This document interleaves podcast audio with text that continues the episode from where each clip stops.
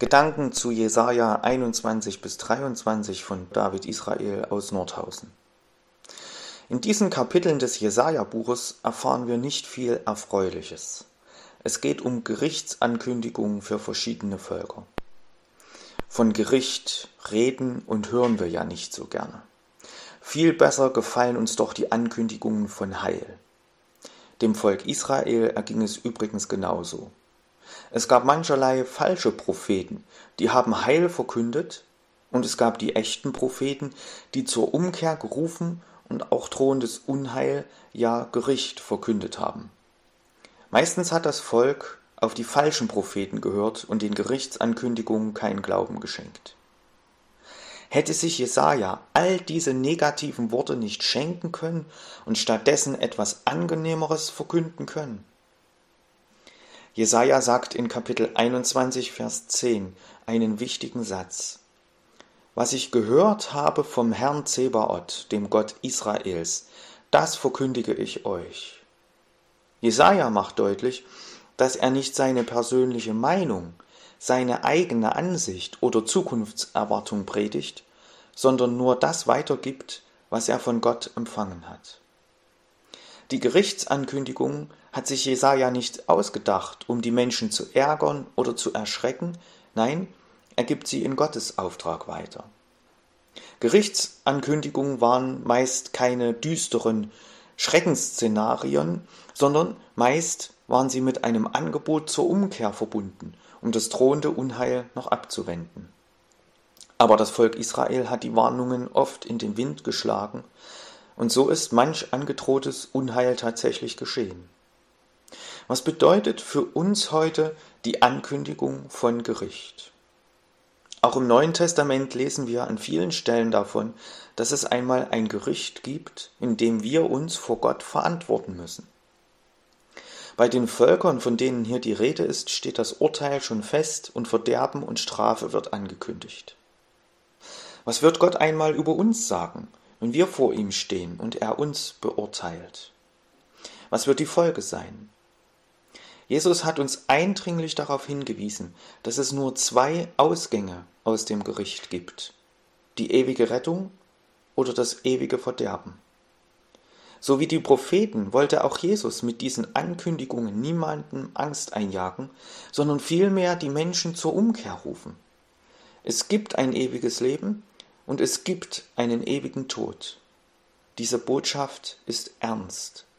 Die Frage, auf welcher Seite wir stehen, ist eigentlich die wichtigste in unserem Leben. Alle anderen Fragen und Entscheidungen unseres Lebens verlieren an Relevanz, wenn unser Leben einmal zu Ende geht. Aber die Frage, ob ich auf der Seite des Lebens oder des Todes stehe, die entscheidet, wo ich meine Ewigkeit verbringe. Es bleibt die Frage, was man denn tun muss, um auf der Seite des Lebens zu stehen.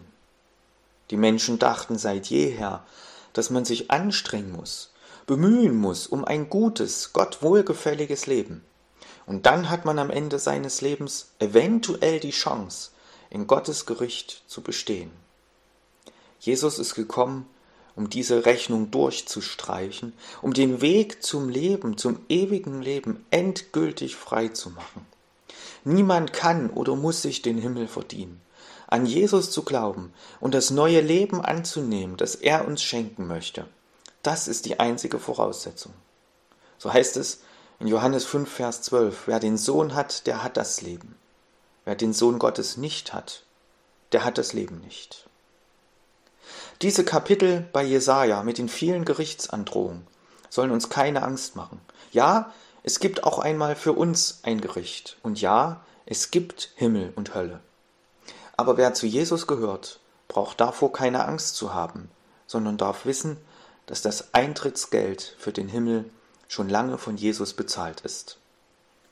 Und dann können wir getrost mit einstimmen in die letzte Strophe des Liedes In Christus ist mein ganzer Halt.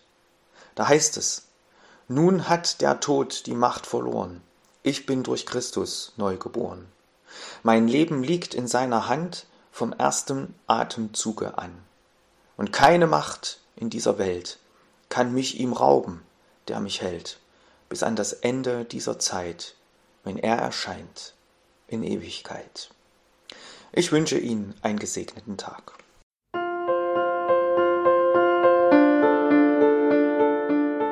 Dies war eine Folge aus unserem Podcast In einem Jahr durch die Bibel, ein Projekt des Gemeinschaftsverbandes Sachsen-Anhalt. Morgen geht es weiter. Unsere Arbeit und auch dieses Projekt lebt fast ausschließlich von Spenden. Wenn Sie unseren Podcast mit einer Spende unterstützen möchten, so ist uns das eine große Hilfe. Dies geht per Überweisung an Empfänger LKG Nordhausen. Die IBAN-Nummer lautet DE 68 820 540 520 038 009 647. Wenn Sie eine Spendenbescheinigung benötigen, dann geben Sie bitte Ihren Namen und Ihre Anschrift mit an. Ganz herzlichen Dank. Nun wünsche ich Ihnen einen gesegneten Tag und freue mich, wenn Sie auch morgen wieder mit dabei sind. Viele Grüße, David Israel aus Nordhausen.